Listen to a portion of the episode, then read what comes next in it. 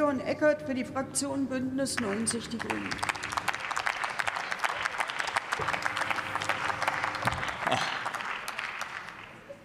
Sehr geehrte Frau Präsidentin, sehr geehrte Kolleginnen und Kollegen, liebe Bürgerinnen und Bürger! Ahrtal-Katastrophe 21, Waldbrandjahr 22, russischer Angriffskrieg. Wir sind in einer Situation, in der auch der Zivilschutz im Bund und der Katastrophenschutz in den Ländern in der Zeitenwende stehen sollte. Tut er das? Ich glaube nicht. Und wieso? Aus meiner Sicht ist es der fehlende Wille, gemeinsam bei dem Thema anzupacken.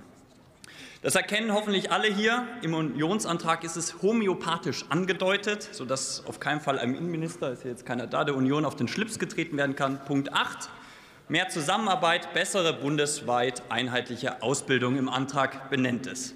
Und dass die Zusammenarbeit zwischen den Bundesländern einfach nicht gut ist, zeigen die Koordinierungsfehler im Ahrtal, zeigen die Abläufe rund um die Waldbrände um die sächsische Schweiz. 200 Feuerwehrleute angefordert, das ganze Land musste ausfüllen, wer ist im Einsatz bereit, wer kam. Natürlich die aus Sachsen-Anhalt, weil die sind ja am nächsten dran. Da muss man nicht in NRW abfragen, ob auch dort Leute kommen wollen. Die Koordinierung zwischen den Ländern ist zäh, zäh wie Kleber, ein Kleber, der am, der am Ende Menschenleben kosten kann. Das gemeinsame Kompetenzzentrum Bevölkerungsschutz könnte das lösen, vielleicht.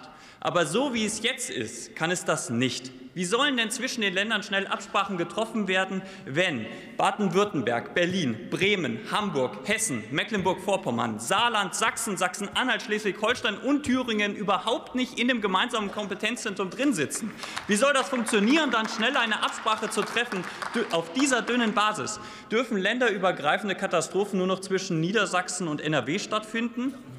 Wie soll ein 10 Milliarden Paket Bevölkerungsschutz geschnürt werden, wenn nach, der, nach dem versagten Warntag 2019 vier Jahre immer noch keine Einigung besteht zwischen den Ländern und dem Bund, wie man denn das Sirenensystem finanzieren soll? Vier Jahre braucht man, um sich da abzusprechen. Versagen.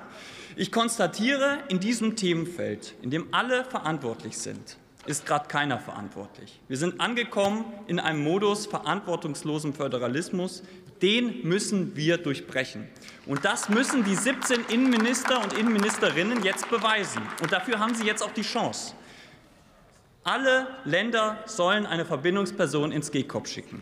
Die Finanzierungsvereinbarung zur Sirenenfinanzierung muss im Herbst stehen. Die Helfergleichstellung im Frühjahr 2024 kann und sollte deutschlandweit umgesetzt werden, 24.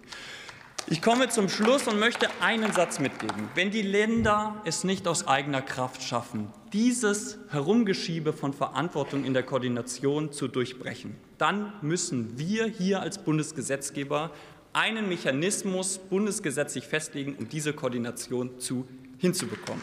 Und dass das gelingen kann, und das ist mein letzter Satz, zeigt der Antrag zur Suizidprävention. Dort haben wir fast einstimmig beschlossen, dass die psychosoziale Notfallversorgung ins Zivilschutzgesetz aufgenommen werden soll und dann bundesweit Konzepte geregelt werden können. Wir können diesen Spirit aufnehmen, tun wir es.